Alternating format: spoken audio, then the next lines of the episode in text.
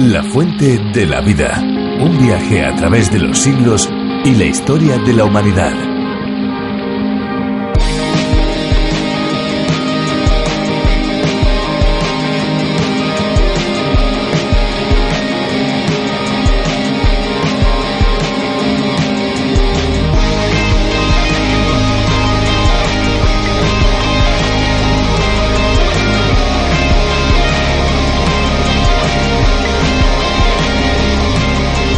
Situada en pleno Océano Índico, la República de las Maldivas tiene el 80% de la superficie de sus cerca de 1.200 islas, 306 de ellas habitadas, a solo un metro sobre el nivel del mar. Desde el tsunami del año 2004, las olas llegan hasta el borde de las casas que hasta dos años antes distaban 50 metros de la playa. Y desde las Maldivas nos vamos a la tierra de los esquimales. Kayak es un término de origen esquimal que se refiere a una variedad de piragua en su origen de un solo tripulante y usada para pescar y cazar. En la actualidad, en sus variantes modernas, su uso es fundamentalmente deportivo. El tripulante o palista se acomoda sentado y orientado en dirección al avance.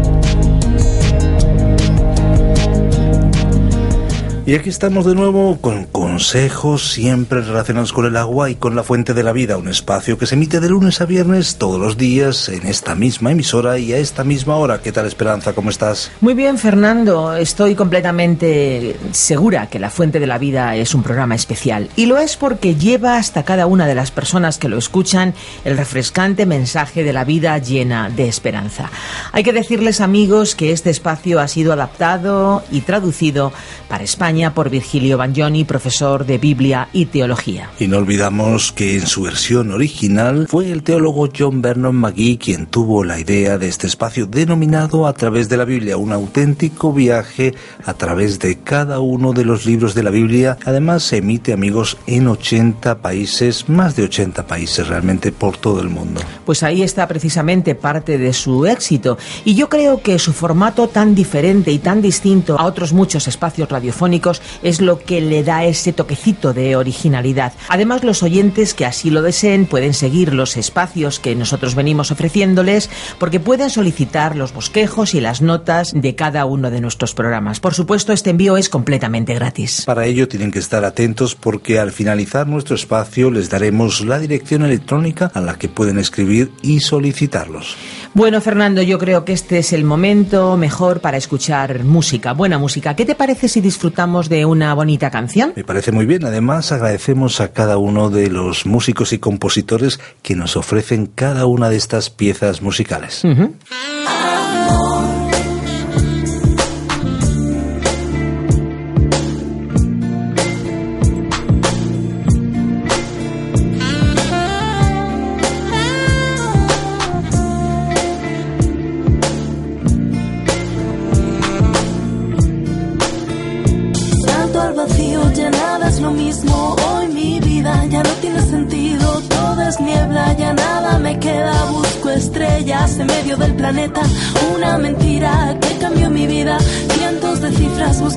Rota en pedazos todo lo que he buscado. Siempre trabajando, nada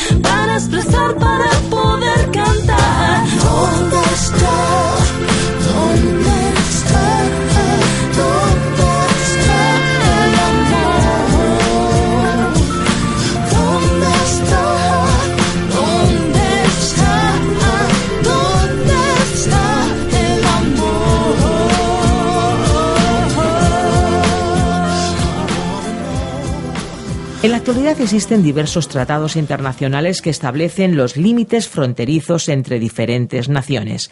También dentro de un mismo país existen divisiones de tierra entre regiones y municipios. Estos límites territoriales ayudan a organizar la distribución de responsabilidades y a ordenar la administración. En los tiempos del Antiguo Testamento también ocurría lo mismo. El pueblo estaba dividido, en ese caso, en tribus. Al acercarse a la tierra que Dios les había de regalar, se fueron dividiendo los terrenos y estableciendo sus propiedades en las cuales desarrollar diferentes actividades y construir sus asentamientos. Pues para conocer más detalles de la historia de Israel en su camino hacia la tierra prometida, nos vamos a los capítulos 31 y 32 y a una gran parte del capítulo 33, concretamente hasta el versículo 49.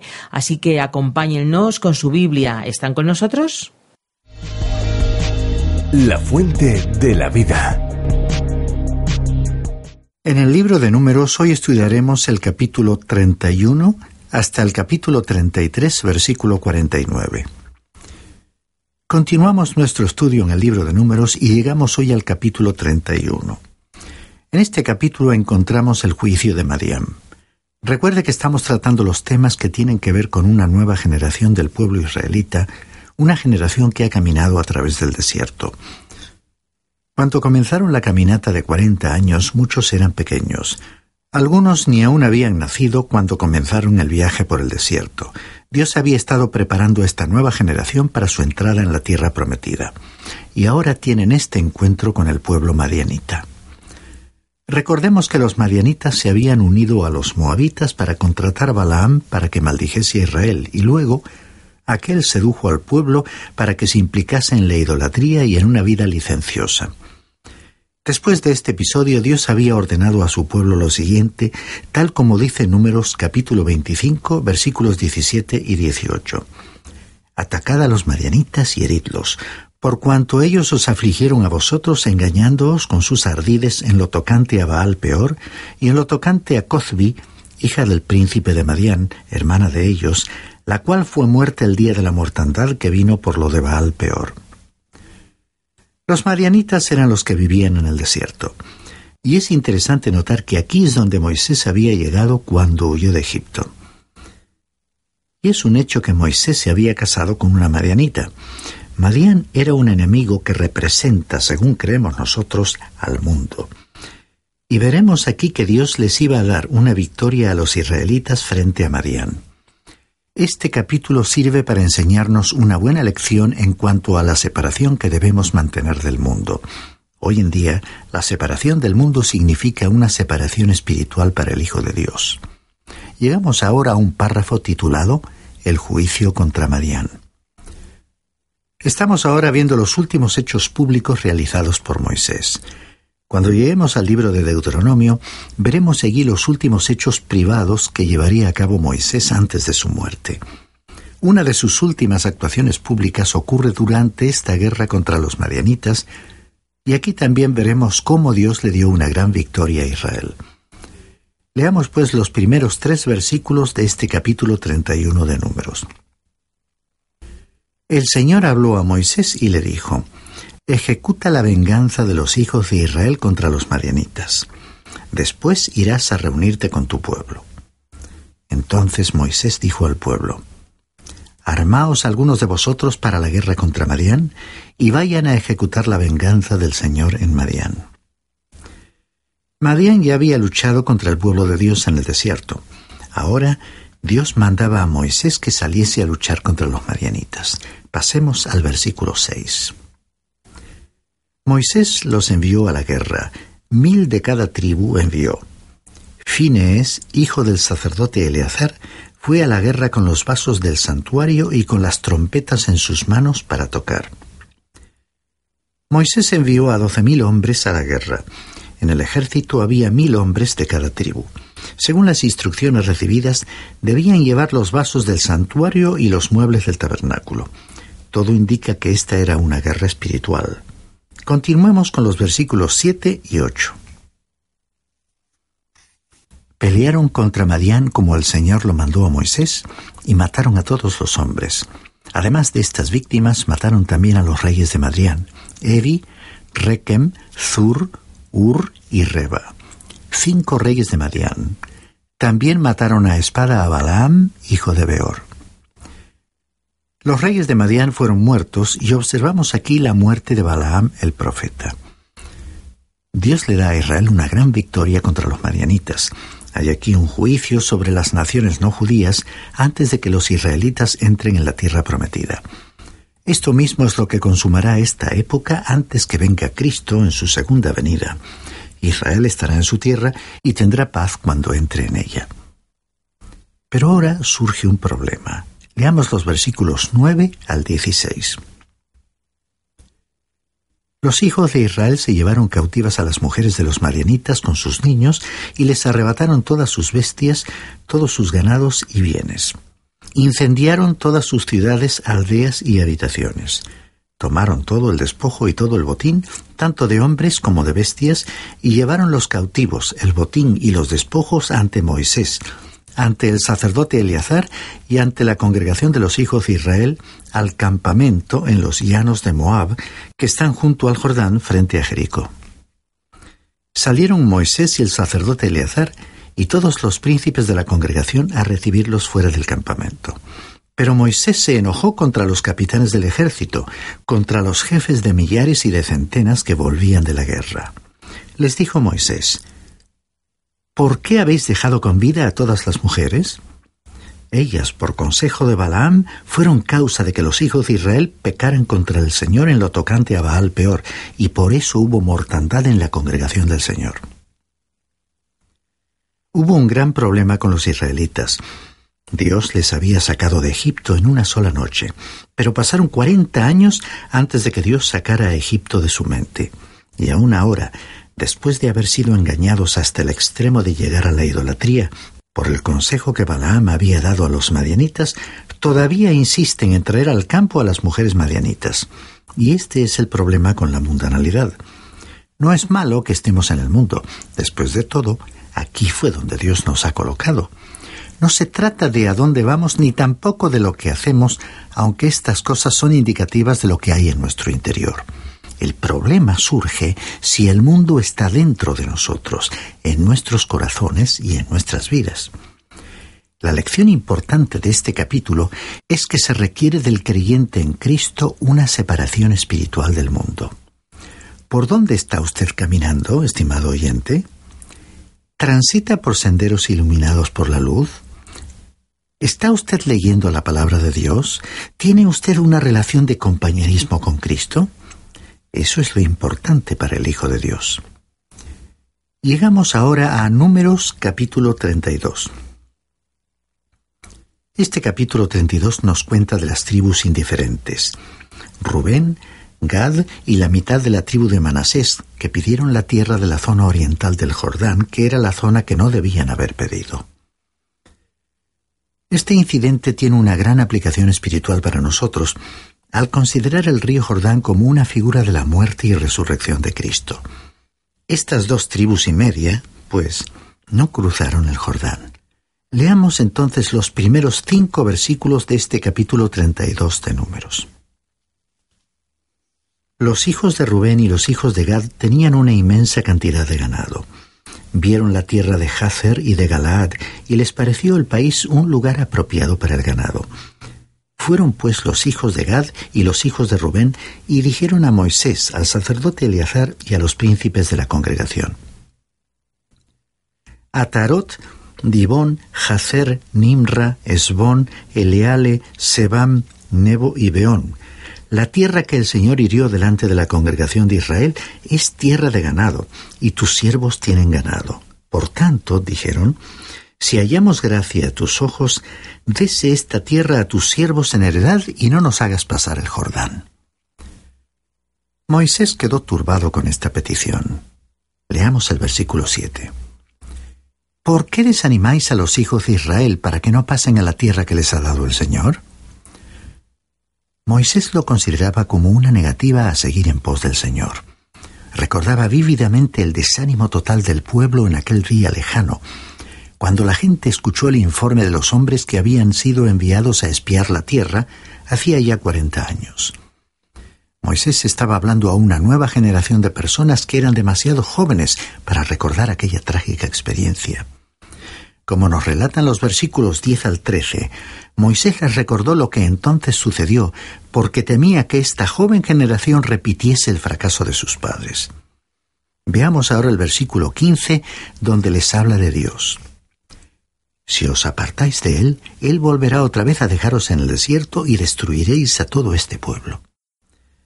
Debemos entender a Moisés que después de haber soportado graves problemas y el desánimo durante aquellos cuarenta años de vida en el desierto, consideró demasiado arriesgado exponerse a un nuevo fracaso en el intento de entrar a la tierra prometida. Sin embargo, ellos aseguraron a Moisés que enviarían a sus hombres al otro lado del Jordán para ayudar a las otras tribus en su lucha por la conquista de la tierra. Y Moisés entonces aceptó esta promesa. Pero Moisés les dirigió una advertencia. Leamos el versículo 23. Pero si así no lo hacéis, entonces habréis pecado ante el Señor y sabed que vuestro pecado os alcanzará. La manera en que generalmente se interpretan estas palabras es que un pecado cometido se descubrirá. En otras palabras, uno no puede pecar sin ser visto. Será descubierto tarde o temprano. Pero esto no es lo que dice este versículo. Hay muchas personas que pecan sin ser vistas, es decir, que sus pecados nunca son descubiertos por otros. Este versículo le dice que su pecado le alcanzará, amigo oyente. Quizá no sea inmediatamente después del hecho, pero es seguro que lo hará. El apóstol Pablo, escribiendo a los Gálatas, dice en el capítulo 6 de esta carta, en el versículo 7, No os engañéis, Dios no puede ser burlado pues todo lo que el hombre sembrare, eso también segará. No importa quién sea usted, ni dónde se encuentre, ni cómo esté, ni cuándo esté. Es seguro que sus pecados le alcanzarán. De la misma manera en que usted peca, así le alcanzarán algún día. Ese es el sentido de la declaración, y sabed que vuestro pecado os alcanzará. La Biblia de Jerusalén la traduce de la siguiente manera, y sabed que vuestro pecado os saldrá al encuentro. Pasemos ahora al versículo 33.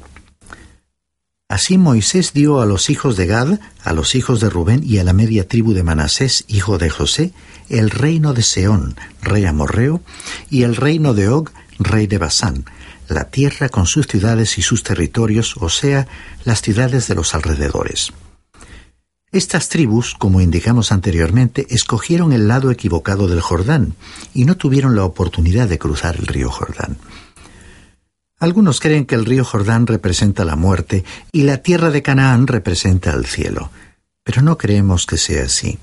Al estudiar el libro de Josué encontraremos que nos explica cómo pasar a Canaán. Hoy en día hay dos lugares o situaciones donde los hijos de Dios pueden vivir. En primer lugar, uno puede vivir como mendigo en el desierto del mundo. Y hay muchos mendigos espirituales en el mundo. O también uno puede entrar en el lugar de bendiciones espirituales representado por Canaán, porque Dios nos ha bendecido con toda bendición espiritual en los lugares celestiales en Cristo. Y esta es la tierra de Canaán espiritual para nosotros en la actualidad. ¿Y cómo podemos cruzar el Jordán para entrar al lugar de esas bendiciones espirituales? Cuando estudiemos acerca de los israelitas en su cruce del río Jordán, encontraremos allí dos grandes lecciones. Primero, notaremos que colocaron piedras en el Jordán que simbolizan la muerte de Cristo. Luego, tomaron otras piedras del Jordán y con ellas levantaron un altar en la tierra. Estas piedras nos hablan de la resurrección de Cristo usted y yo recibimos nuestras bendiciones espirituales de la muerte y resurrección de Cristo, porque nos hemos unido a Él, identificándonos con su muerte y resurrección. Y usted y yo, amigo oyente, recibimos las bendiciones espirituales hoy en día de la misma manera. Debemos entregarnos a Él en base a esa realidad. Esa es la manera en que usted y yo podemos apropiarnos hoy en día de las bendiciones espirituales que son nuestras. Estas dos tribus y media no cruzaron el Jordán, y ante esto uno quizás se pregunte, bueno, ¿y qué había de malo entonces en vivir al oriente del río Jordán? ¿Fue una desventaja para ellos? Veamos solo un incidente bastante revelador. Cuando el Señor Jesucristo estaba en la tierra, en una ocasión quiso apartarse de la multitud. Dice el Evangelio de Marcos capítulo 5 versículo 1. Vinieron al otro lado del mar, a la región de los Gadarenos. ¿Quiénes eran los Gadarenos? Eran los de la tribu de Gad, que vivían en la parte equivocada del Jordán. Cuando Jesús vino a ellos les encontró trabajando en el negocio de los cerdos. Y cuando liberó a un hombre poseído por el demonio, los gadarenos le pidieron a Jesús que se fuese de su país. Realmente habían llegado a una condición triste. Es lo que le sucede al Hijo de Dios cuando, figurativamente hablando, fracasa al no cruzar el río Jordán y no entrar en la tierra prometida. Y terminamos así el estudio del capítulo 32 de Números. Llegamos ahora al capítulo 33 del libro de Números. En este capítulo tenemos el diario de las jornadas del pueblo de Israel. Ya hemos dicho que no tenemos ninguna narración completa sobre los sucesos que acaecieron durante los 40 años de extravío en el desierto.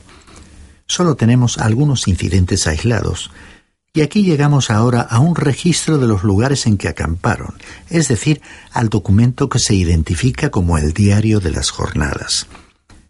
Leamos, pues, el primer versículo de este capítulo 33 de Números. Estas son las jornadas de los hijos de Israel que salieron de la tierra de Egipto, según el orden de sus ejércitos, bajo el mando de Moisés y Aarón. Y pasando ahora a los versículos 27 y 28, dice, Salieron de Tahat y acamparon en Tara. Salieron de Tara y acamparon en Mitka. Bueno, simplemente hemos leído estos pocos versículos para mostrarle que sería monótono leer el resto del capítulo. Nos gustaría saber lo que pasó allí durante todos esos años en que vagaron por el desierto, pero nada se dice aquí en cuanto a esos sucesos.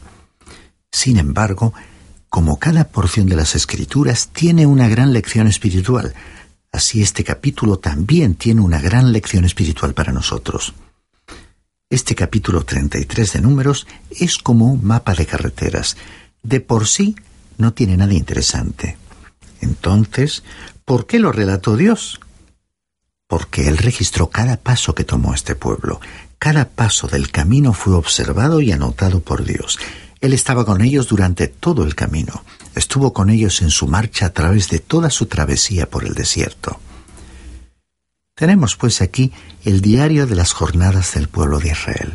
A donde quiera que fueran, en donde quiera que acamparan, en todo lugar Dios estaba con ellos. Francamente, ellos no le estaban siguiendo a Él. Se alejaron de Él muchas veces, pero Él nunca les desamparó a ellos, nunca les dejó librados a su suerte. Y esta es una de las grandes verdades de la palabra de Dios, expresada en la frase de la carta a los Hebreos capítulo 13, versículo 5. No te desampararé ni te dejaré. Jesús dijo lo mismo en su discurso en el aposento alto, en el capítulo 14 del Evangelio según Juan, versículo 18. Él les dijo, No os dejaré huérfanos, vendré a vosotros. Él promete venir a cada creyente. ¿Y cómo? Enviando al Espíritu Santo. El Espíritu Santo mora en cada creyente. Si usted, estimado oyente, es hijo de Dios, no es posible que usted sea parte de Él. No le dejaría irse. Él va con usted donde quiera que vaya. Podemos tropezar, tambalearnos y fallar. Muchas veces caemos y no le seguimos fielmente, pero gracias a Dios que a lo largo del camino él nunca nos desampara ni nos deja.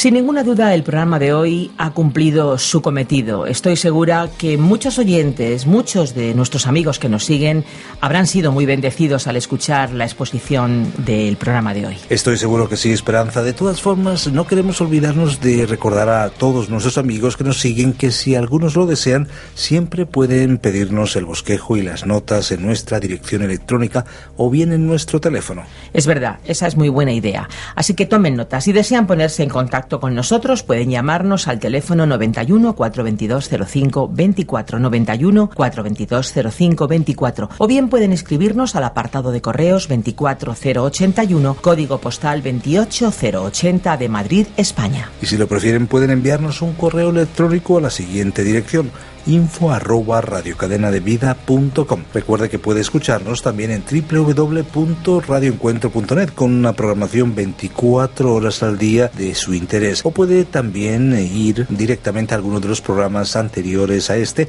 o este mismo directamente en www.lafuentedelavida.com. Muchas gracias amigos por acompañarnos en este viaje radiofónico y no olvide que hay una fuente de agua viva que nunca se agota. Beba de ella. Yeah.